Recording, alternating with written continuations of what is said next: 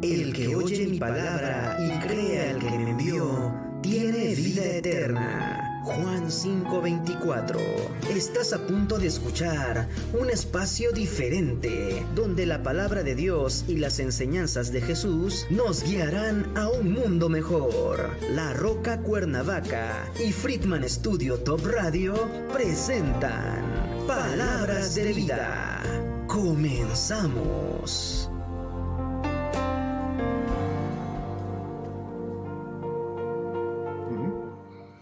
Buenos días familia, ¿cómo están? Dios les bendiga un miércoles más aquí en nuestro programa Palabras de Vida. Damos gracias a Friedman Studio por este espacio y por la oportunidad de, compartir la palabra de Dios cada miércoles. Y pues bueno, eh, es una invitación el, día de hoy, ¿verdad? A que pongas este tiempo en manos del Señor y que dejes que, que Dios, Dios te hable. Dios habla cada día en nuestras vidas a través de de su palabra y hoy lo que vamos a estudiar es la palabra de Dios y lo que Dios tiene preparados para nosotros.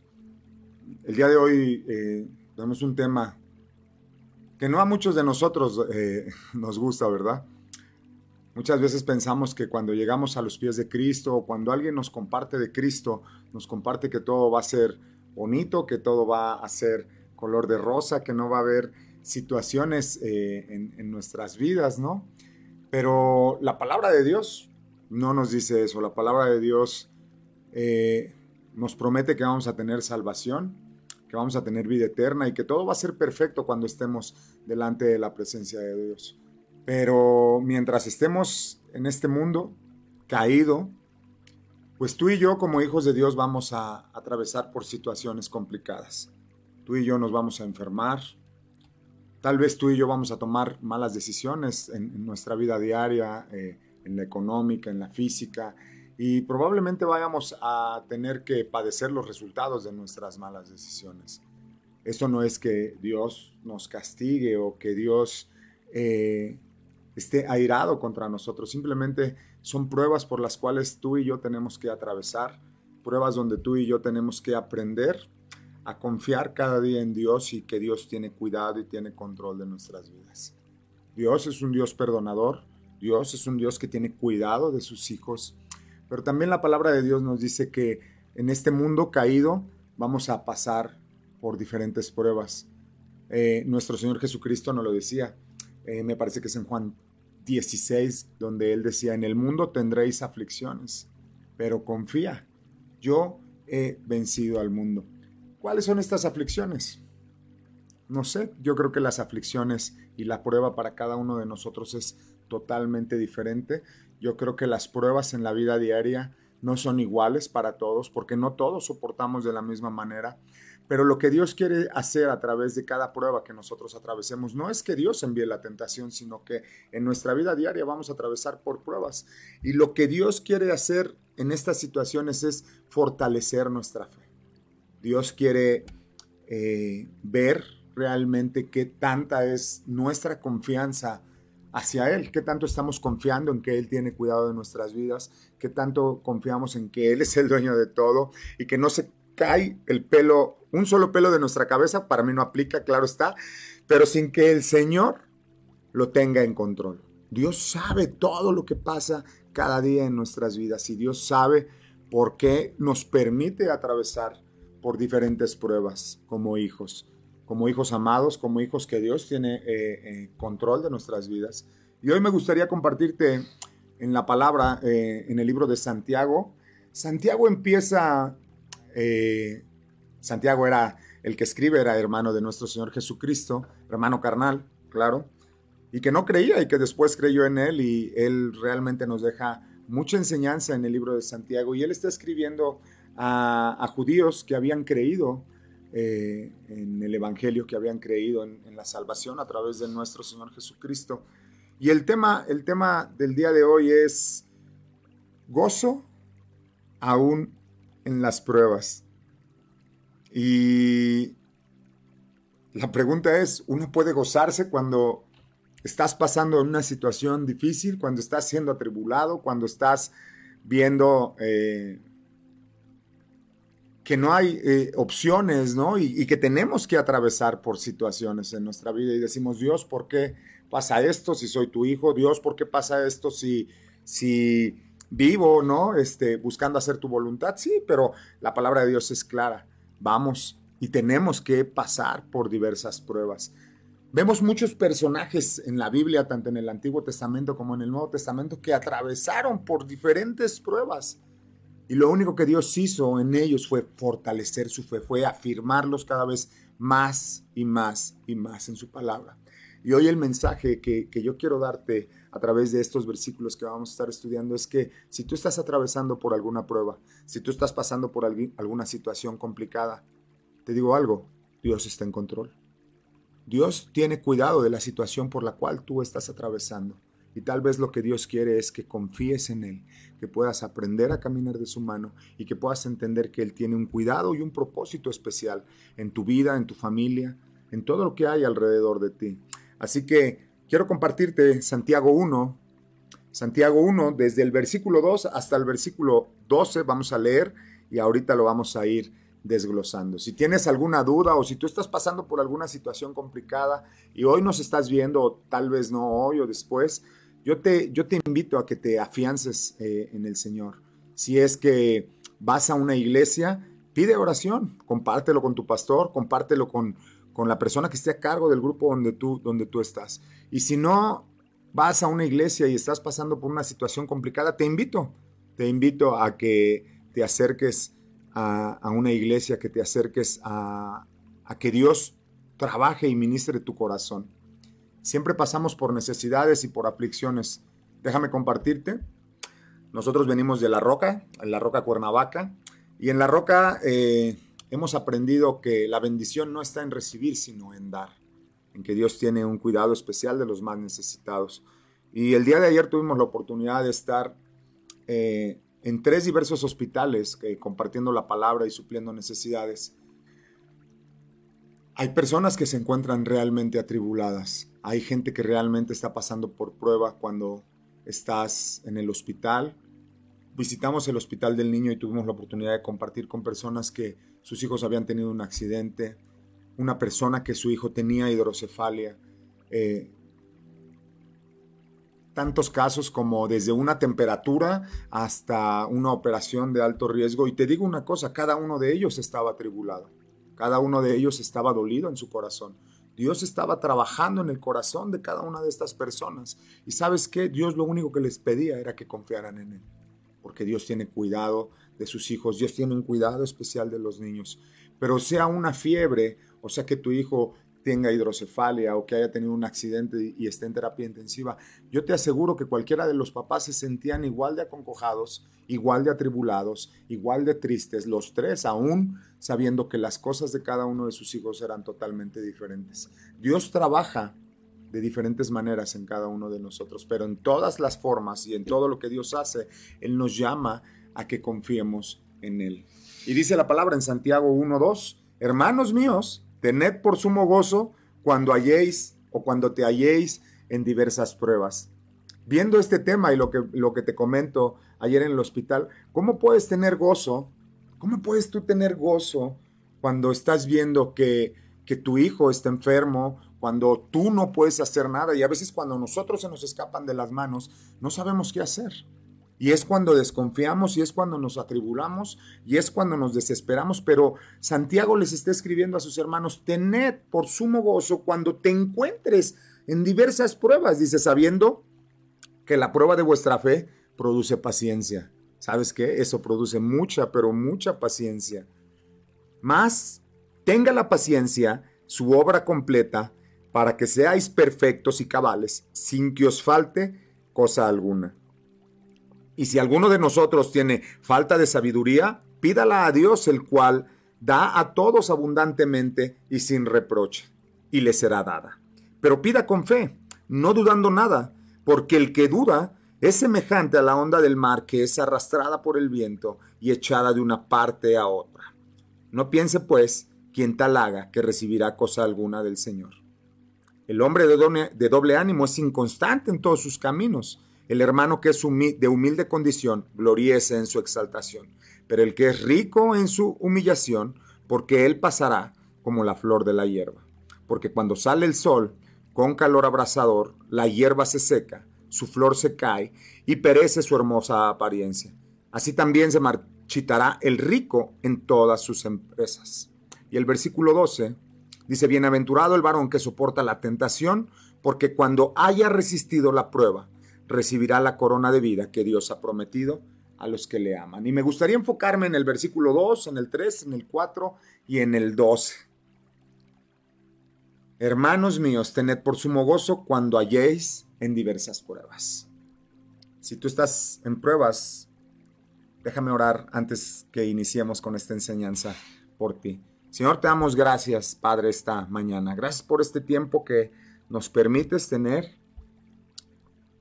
en tu palabra, Señor.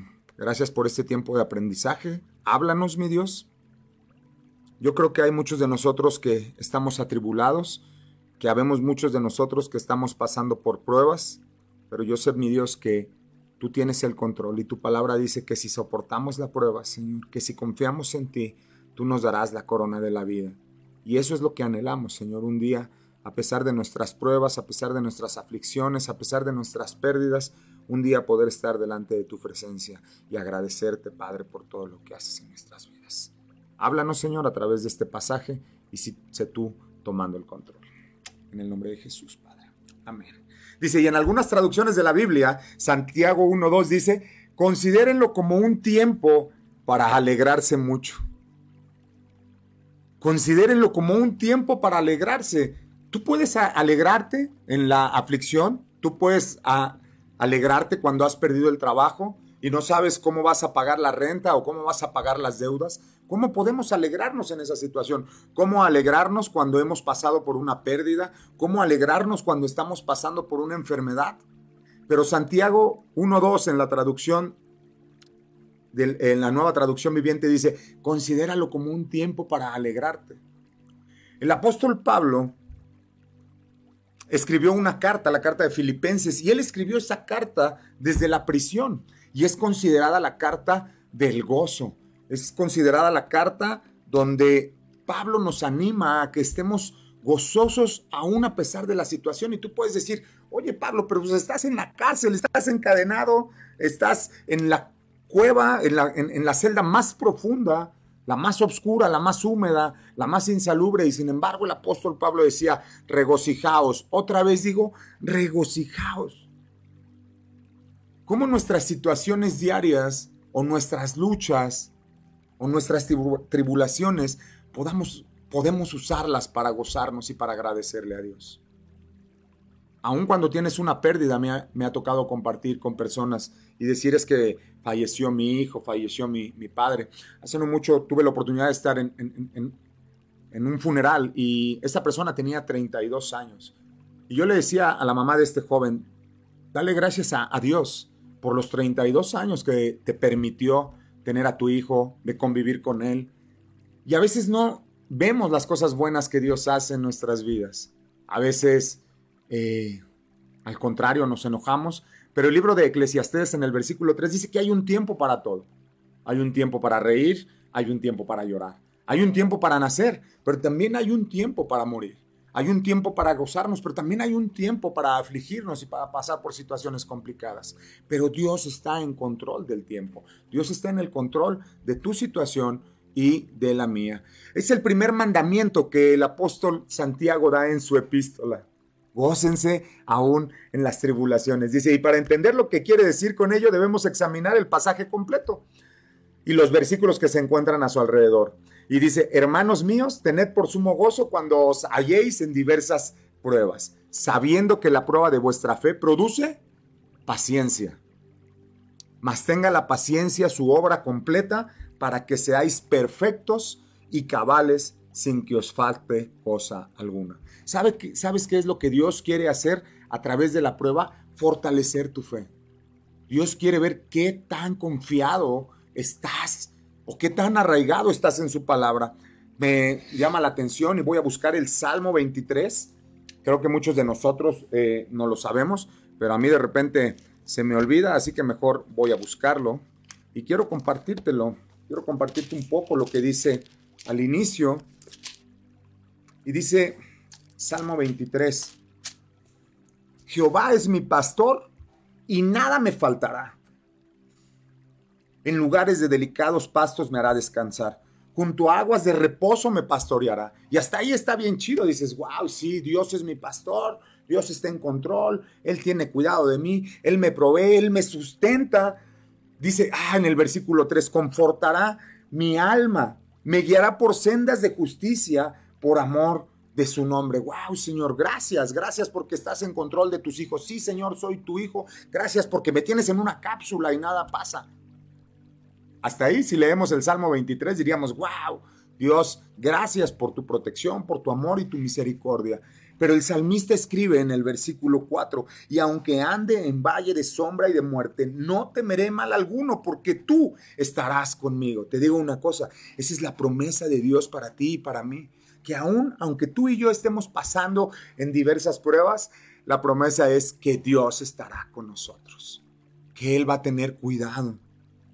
Y, hace unos días en el grupo de hombres, en la iglesia, en el grupo de machines, platicaba con un muy buen amigo, Manolo, y él decía, mi hijo tiene que saber que estando junto a su padre es su, es su lugar seguro, donde yo puedo cuidarlo, donde yo puedo protegerlo, donde si la riega yo puedo animarlo y apoyarlo para que salga cada vez adelante. Te digo una cosa,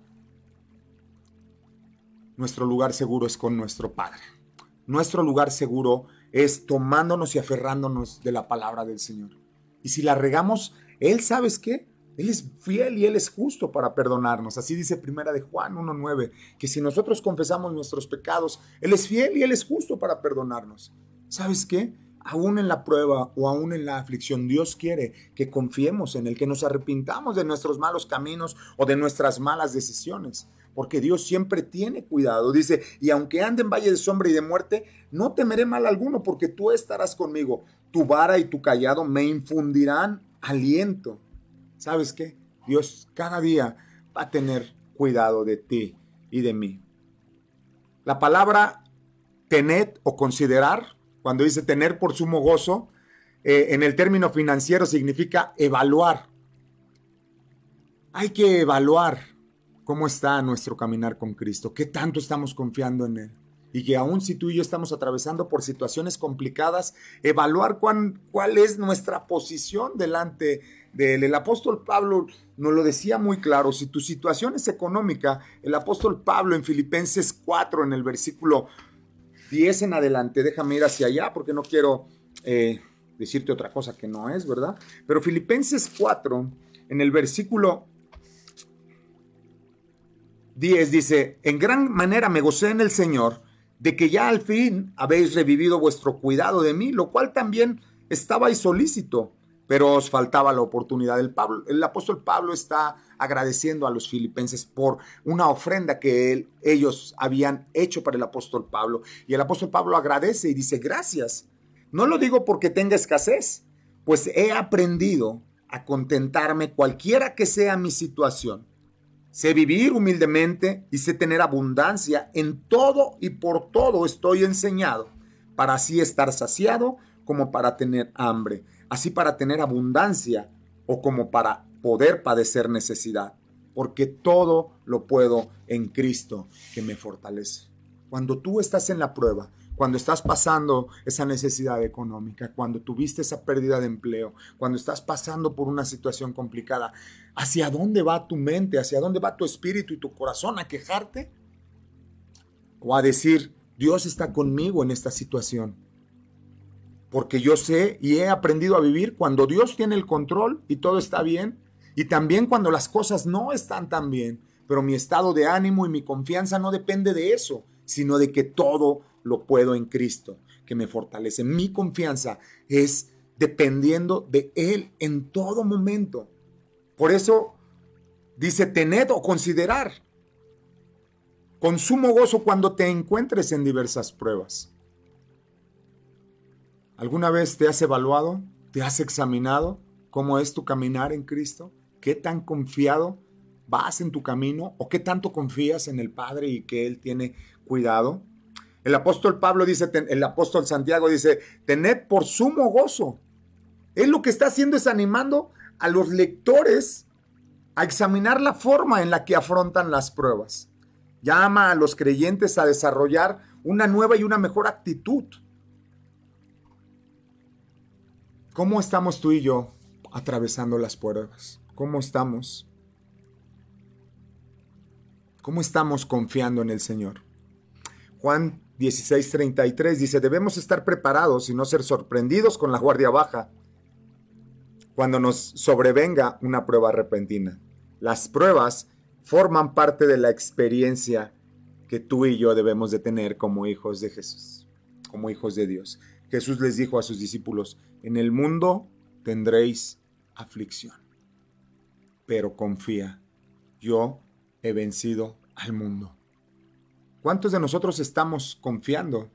Las pruebas son difíciles, sí, las pruebas son dolorosas, sí, pero sin embargo te digo una cosa, las pruebas tienen un propósito. Las pruebas tienen el, potencial de producir algo bueno en nosotros. Y por esta razón son una, son una oportunidad para que tú y yo nos gocemos. ¿Cuál es esa experiencia o cuál es ese propósito que Dios tiene a través de las pruebas? El fortalecer nuestra fe, en afianzar nuestra comunión con Dios. Hay veces que tú y yo solamente nos postramos delante de Dios cuando estamos pasando por situaciones complicadas. A veces en nuestro día a día se nos olvida dar gracias a Dios porque Él nos dio la oportunidad de despertar o porque Él tiene cuidado de nuestras vidas. Pero ¿sabes cuál es el propósito de las pruebas? Acercarnos más a Dios, confiar más en Él, saber que Él tiene el control de nuestras vidas y que nada escapa de su perfecta voluntad.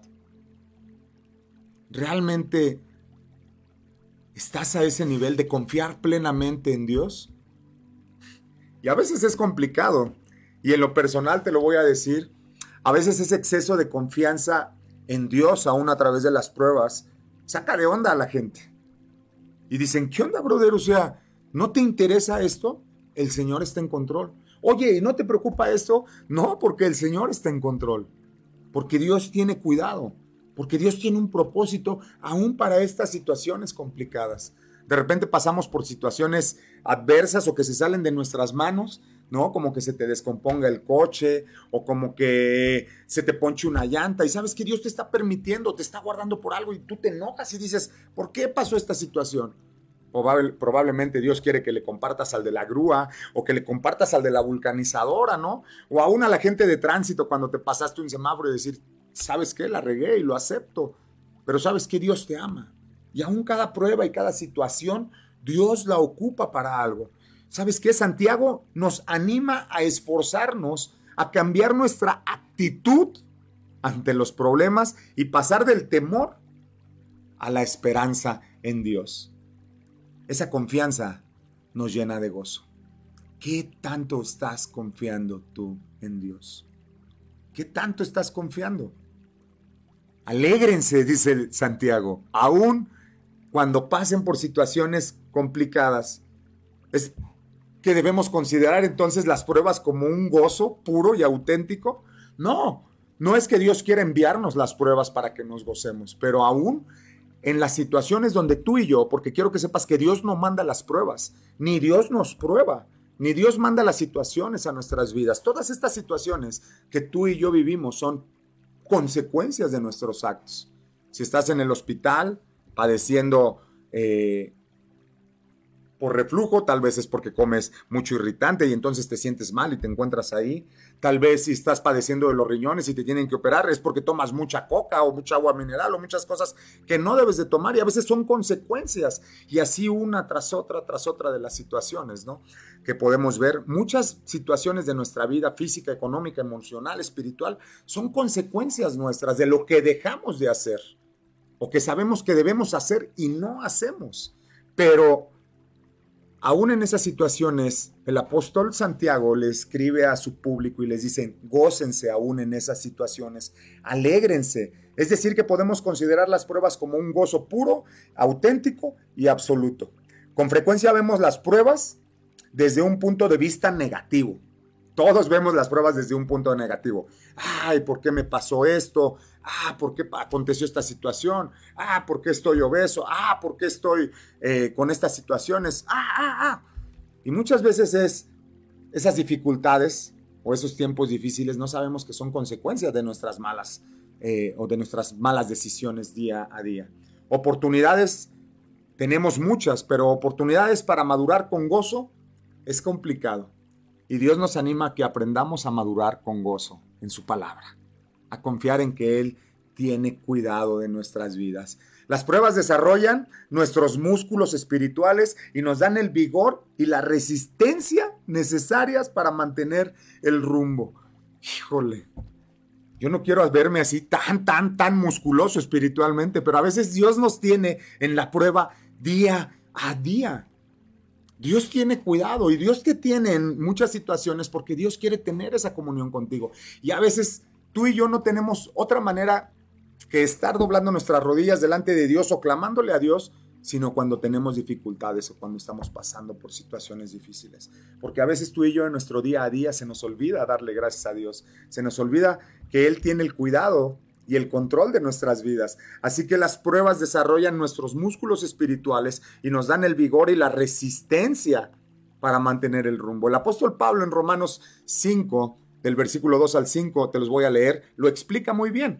Dice, justificados pues por la fe, tenemos paz para con Dios. Tú y yo estamos en paz con Dios. Quiero que sepas eso por medio de nuestro Señor Jesucristo. Jesús en la cruz del Calvario vino a traernos esa paz delante de Dios porque Dios iba a traer juicio sobre ti y sobre mí, pero quiero que sepas que hoy Dios está en paz con nosotros a través de su Hijo Jesucristo, por quien también, por quien también tenemos entrada por la fe a esta gracia, a este regalo que Dios nos ha dado, en el cual estamos firmes y nos gloriamos en la esperanza de la gloria de Dios.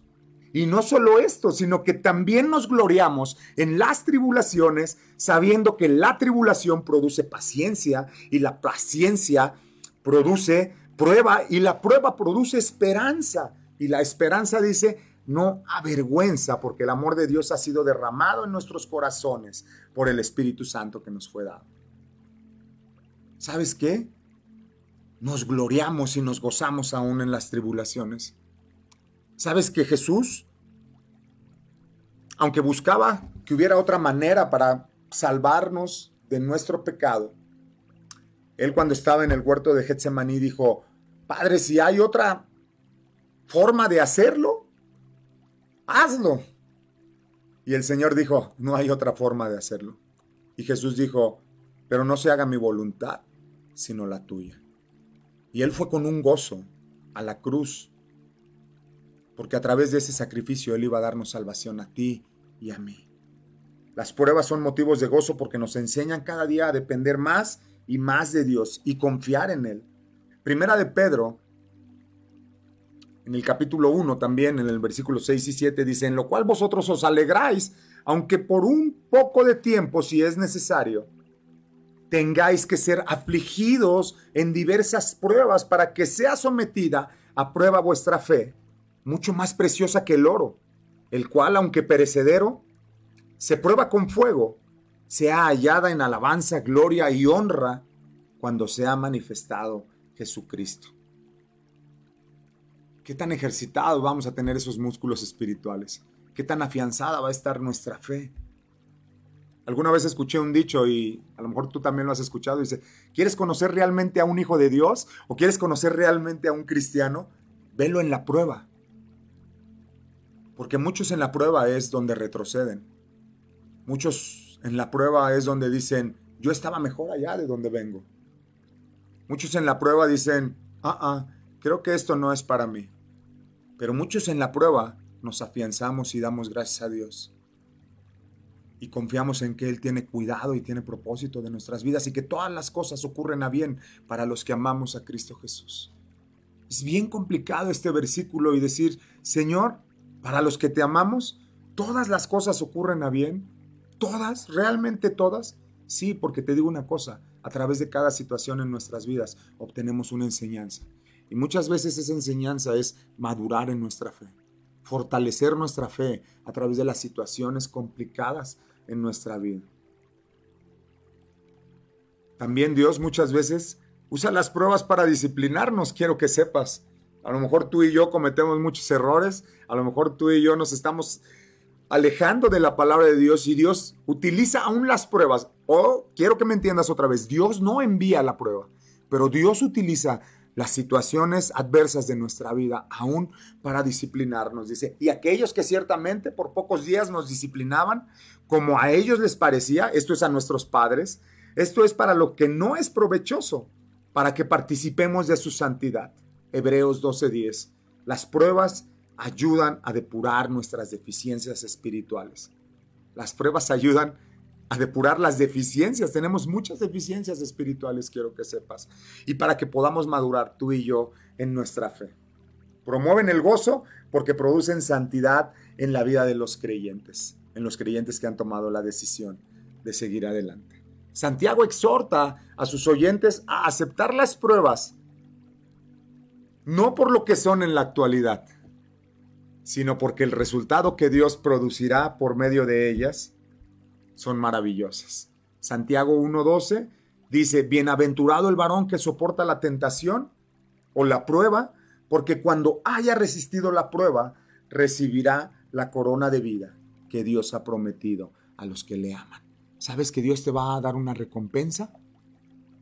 Cuando tú pases por esa prueba, por esa situación complicada en tu vida, por esa aflicción en tu corazón o en tu situación diaria, en tu situación física, económica, en la emocional o en la espiritual.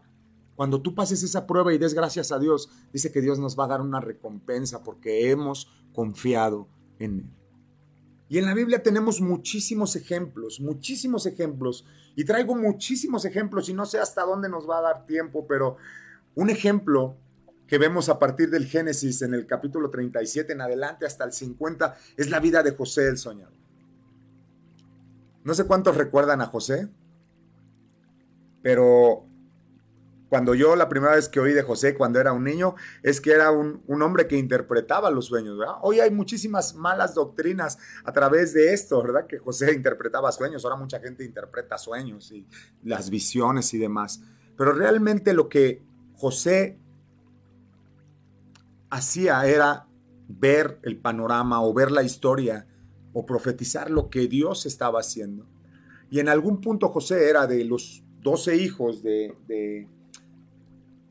de Jacob, más adelante Israel, era de los hijos consentidos, o era su hijo consentido, y Dios tenía un cuidado especial a través de José, a través de Jacob. Y él tenía una túnica especial como la de reyes. Imagínate sus diez hermanos mayores decir, bueno, ¿y este incircunciso? ¿Por qué tiene más estima que nosotros? ¿Por qué? Porque era el hijo de la mujer que Jacob amaba. Y entonces Dios tenía un propósito para José y él tenía el, don y era un regalo de interpretar los sueños. Y él un día les dijo que el sol y la luna le iban a servir y que se iban a postrar delante de él, refiriéndose a su padre y a su madre. Y sus hermanos decían, estás loco. Y, Dios, o más bien Jacob, tenía un cuidado y mucha consideración con José y sus hermanos lo odiaban. Sus hermanos estaban molestos con él y con su vida porque tal vez él era orgulloso y jactancioso y no se daba cuenta. O probablemente era lo que Dios estaba preparando para José y esto era la manera en la que Dios iba a obrar. Y José el soñador es aquel que sus hermanos un día, cansados de él y de su soberbia, de su orgullo, deciden matarlo pero uno de sus hermanos dice, ¿para qué lo matamos? Mejor saquemos un beneficio. Y en aquel entonces había venta de esclavos y dice, vendámoslos como esclavo. Y entonces digámosle a nuestro padre que fue devorado por un león y le quitan su capa de colores, que era un distintivo especial del hijo preferido, del, del hijo amado. Y hicieron, la llenaron de sangre y le dijeron, nuestro hermano estaba despedazado y la, verdad decidimos enterrarlo ahí, pero aquí está su túnica, padre. Y ellos decidieron vender a Jacob como un esclavo. Yo me lo imagino, no sé, porque la Biblia tal vez así lo describe, que era bello. Así lo describió la mujer de Potifar, ¿verdad? Porque no sé si recuerdas que en este mercado de esclavos lo compraron y fueron a venderlo y alguien dijo, vaya, este muchacho es fuerte, grande, puede servirme mucho. Y entonces Potifar lo compra como esclavo y ve que él era muy inteligente y que todo lo que él hacía prosperaba y entonces lo puso a cargo de su casa y le dijo, solamente te voy a pedir una cosa, José, respeta a mi mujer. Y lo dejó a cargo de todo, de todo lo que él tenía. Y Potifar salía, iba a negociar y él quedaba confiado que José estaba en control. Bueno, ya estaba en un lugar mejor, por lo menos no lo habían matado, por lo menos eh, había llegado a una buena casa siendo vendido como esclavo. Y entonces él empezó a administrar todas las posesiones de Potifar. Pero dice que la esposa de Potifar veía a José bello y atractivo. Y tal vez la esposa de Potifar dijo, pues bueno, es un esclavo. Y muchas veces se le insinuó pidiéndole que se acostara con ella, a lo cual José dijo no.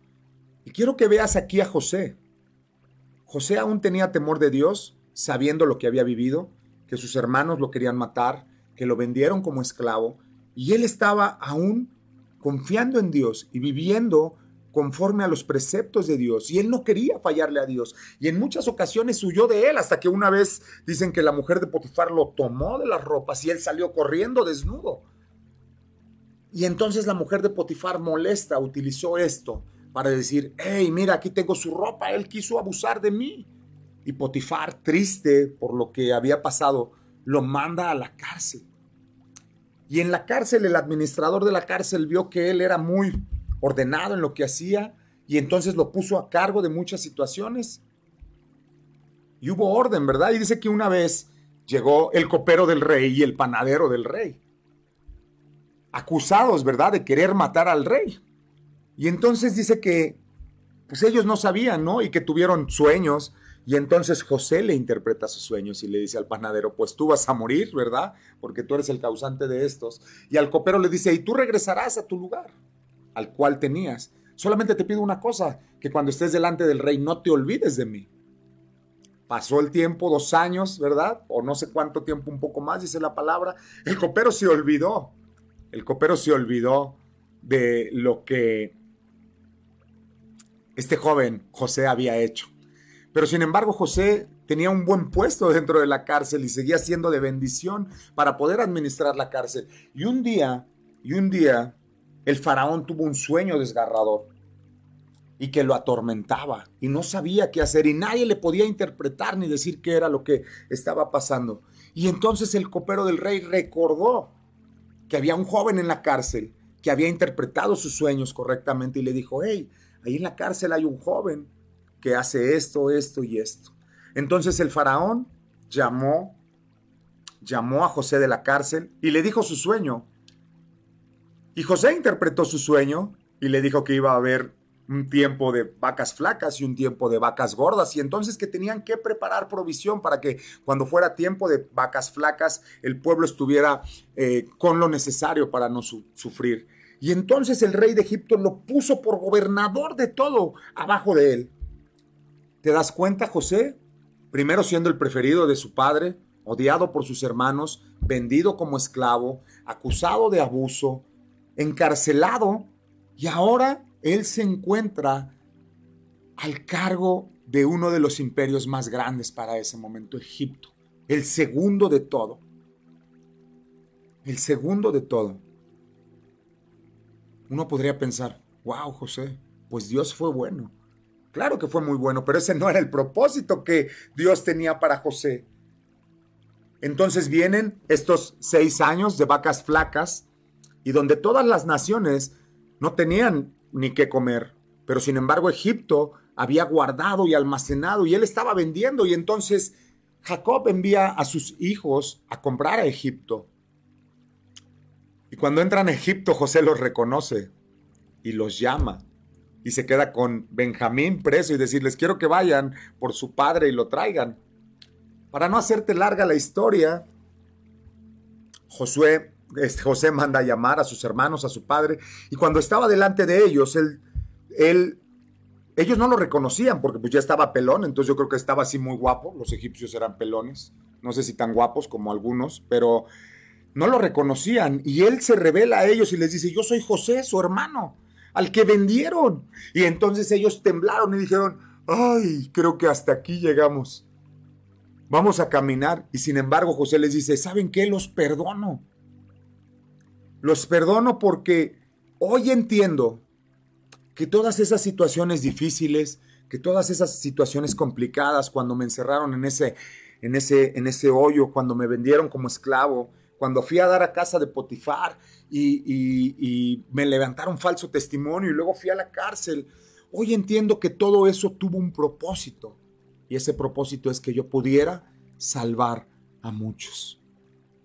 José entendió que esas pruebas y esas aflicciones tenían un propósito. ¿Y sabes qué?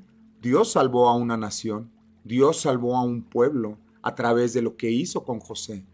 Dios salvó al pueblo de Israel. Es así como llegaron a Egipto y es ahí donde empezaron a multiplicarse. Es de ahí de donde lo saca Moisés, del cual vamos a hablar más adelante. Pero quiero que entiendas que, Josué, que José pasó por diversas pruebas y por diversas aflicciones y él nunca, nunca se quejó delante de Dios.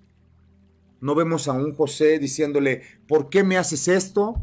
Nunca vemos a un José recriminándole a Dios, ¿por qué permites que pase esto en mi vida? No vemos a un José enojado con Dios, sino al contrario, vemos a un José no queriéndole fallar a Dios y no queriéndose acostar con la mujer de su amo.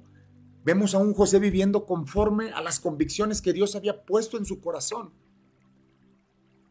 Y José entendió cuál era el propósito, que Dios lo había puesto y le había permitido pasar por cada una de esas situaciones para poder salvar a una nación, para poder salvar a un pueblo. ¿Tú has entendido por qué estás pasando por estas situaciones y por estas aflicciones? ¿Has entendido cuál es el propósito que Dios tiene en esa prueba en la que tú estás atravesando? Porque entonces se hace muy vivo Romanos 8:28 cuando dice el apóstol Pablo que para los que amamos a Dios todas las cosas ocurren a bien. Y esto es conforme a su propósito en Cristo Jesús. Porque el mismo versículo, el mismo capítulo más abajo dice que ni lo alto ni lo profundo, ni el bien ni el mal, ni ángeles ni principados podrán separarnos del amor de Dios que es en Cristo Jesús. Cristo está en control. Jesús tiene cuidado de tu vida. Él vino a morir por ti y por mí para perdón de nuestros pecados, pero también para estar ahí en nuestras aflicciones, para también estar ahí en, esas, en esos tiempos difíciles en nuestras vidas. Dios está ahí para abrazarnos, para animarnos, para darnos esperanza.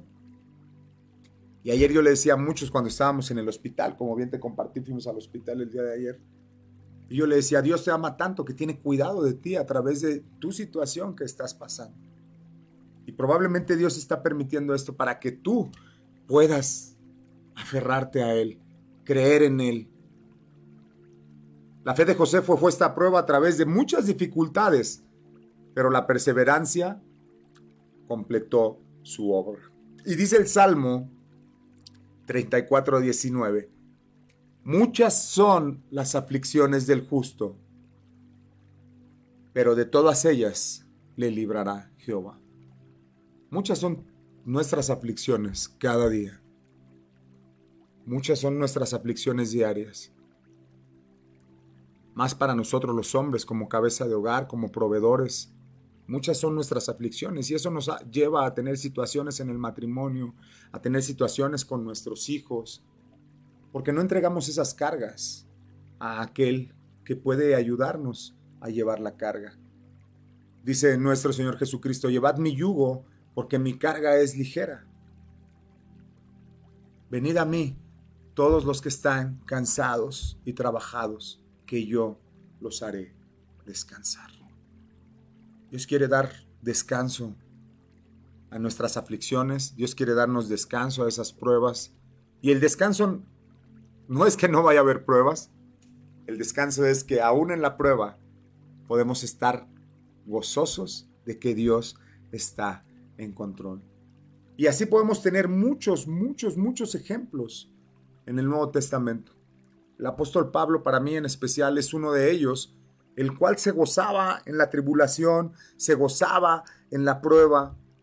Y él decía, no sabes las evidencias que yo traigo en mi cuerpo por compartir el Evangelio, por compartir las buenas noticias con la gente. Fue apedreado, fue latigado, fue encarcelado, naufragó. Lo dieron por muerto en muchas ocasiones. Es más, un día le picó una serpiente donde tenía que caer muerto y Dios no permitió porque Dios tenía un propósito para él. Pero te digo una cosa, el apóstol Pablo se gozaba en sus aflicciones. Y él dice nuevamente en la carta a Filipenses, regocijaos. Otra vez digo, regocijaos. Y en el capítulo 4, y que lo tengo aquí, y te lo voy a leer, dice, en esto pensad. Cuando te encuentres en una situación complicada, cuando creas que las cosas no están yendo como tú crees que deberían ir, recuerda esto. Filipenses 4.8 dice, por lo demás, hermanos, todo lo que es verdadero, todo lo que es honesto, todo lo que es justo, todo lo puro, todo lo amable, todo lo que es de buen nombre, si hay virtud alguna, si alguno digno de alabanza, en esto pensad. Cuando te encuentres en la prueba y cuando te encuentres en la tribulación, piensa en todo lo bueno, en todo lo agradable, en todo lo de buen nombre que Dios ha hecho en ti cada día y confía en esas promesas, confía en esa esperanza, confía en que Dios tiene cuidado de tu vida Dios tiene cuidado especial de sus hijos. Confía. Quiero también tomar un poco el testimonio de Elías en el, en el Antiguo Testamento, un hombre que pasó por muchas aflicciones y que por algún momento se le olvidó lo que Dios había hecho a través de él. Elías fue conocido por profetizar, la sequía eh, en, Israel por mucho tiempo y posteriormente por ser alimentado por cuervos, por viudas, antes de su desafío épico a los profetas de Baal en el monte de Oreb. Su fe hizo que el Señor respondiera con fuego. Elías mató a todos los falsos profetas y luego profetizó lluvia. Si recuerdas esto, de repente un día Elías profetizó que iba a haber una sequía grande en, Israel. Y entonces hubo una sequía. Dios escuchó la oración de Elías y hubo una sequía. Y entonces Dios lo estaba preparando para algo. Y Dios le dijo, ve. Y después de un tiempo, viéndose con Jezabel, y dijo, pues nosotros tenemos a los profetas, ¿no? Los que realmente, y, los profetas de Baal, y todo el pueblo, todo el pueblo de Israel había ido en pos de estos falsos profetas. Y Elías estaba molesto, muy molesto. Y entonces Elías les dijo, vamos a hacer algo, vamos a ver realmente cuál es el Dios verdadero, cuál es el Dios que contesta, que oye, que está atento a nuestras oraciones. Y entonces Elías le dice a los profetas de Baal que iban a hacer un sacrificio y que el Dios que respondiera por fuego, ese era el Dios verdadero. Entonces dice que había dos becerros y que Elías les dijo a los profetas de Baal, ustedes escojan el que les agrade, escogieron el mejor y entonces llevaron el sacrificio delante de su altar, delante de sus Baales, sacrificaron a este, a este becerro y dicen que estuvieron toda la tarde, toda la tarde orando a, su Baal que respondiera por fuego. Y este no respondía. Y Elías, un poco sarcástico, les decía, pues hablen un poco más fuerte o griten más fuerte. Probablemente salió o probablemente está dormido y no los escucha. Y pasaron bastantes horas y ellos dicen que se rasgaban y se abrían el cuerpo y más gritaban a, a sus baales y ellos nunca contestaron. Evidentemente tú y yo sabemos que nunca iban a contestar. Esos ídolos falsos, esas imágenes falsas, nunca van a poder contestar.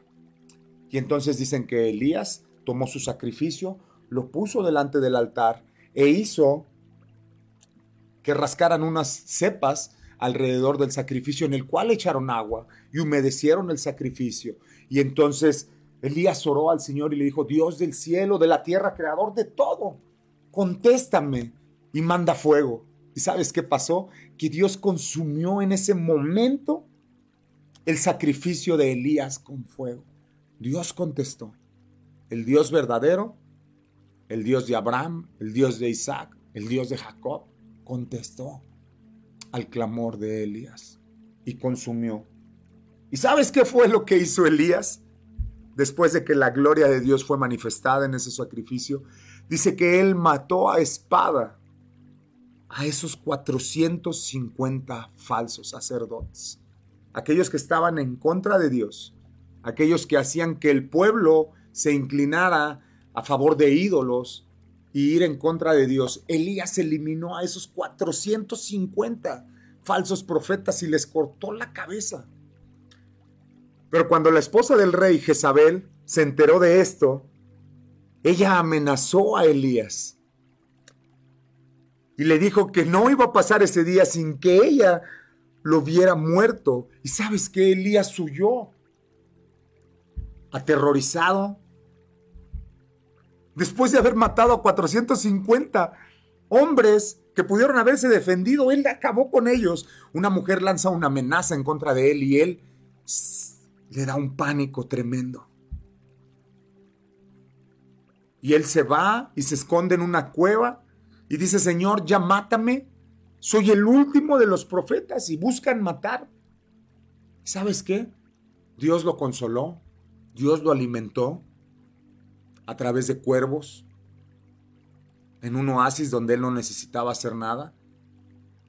Lo alimentó a través de una viuda y le dijo, tú todavía tienes un propósito, tienes muchas cosas que hacer y no eres el único todavía. Hay muchos más profetas como tú, pero tú tienes un propósito en especial y tienes que cumplirlo. te digo una cosa, Dios cumplió el propósito en Elías.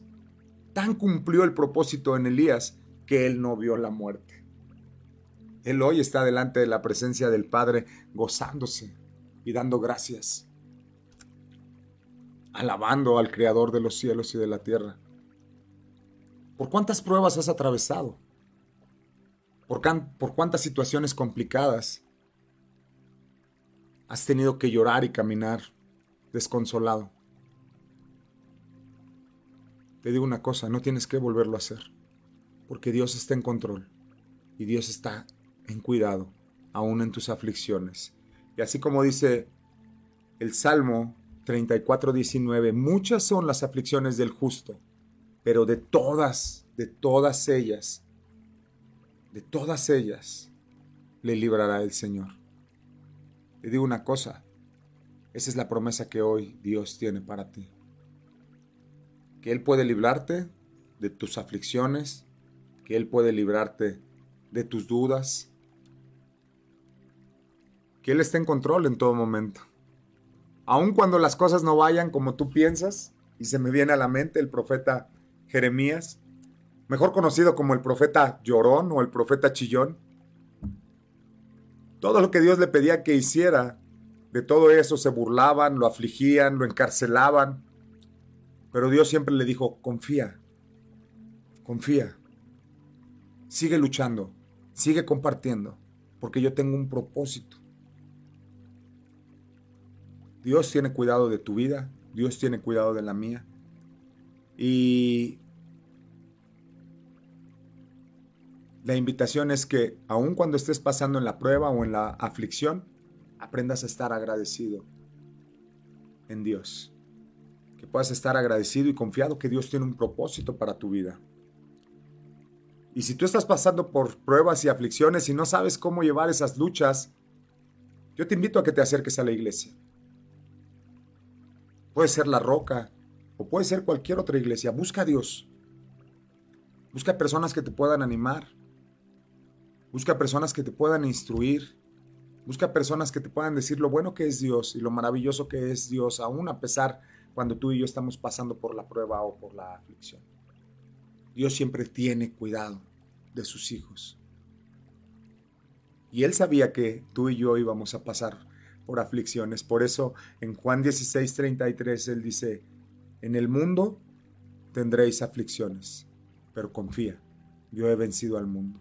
Y algo que te voy a decir, recuerda que este mundo es pasajero y que la promesa que Dios nos ha hecho a ti y a mí no es en este mundo, sino es en el mundo venidero, delante de su presencia, junto a Él cuando estemos gozándonos. Este mundo es un mundo caído, es un mundo que está en contra de Dios y que eso nos va a hacer tener cada día más y más aflicciones.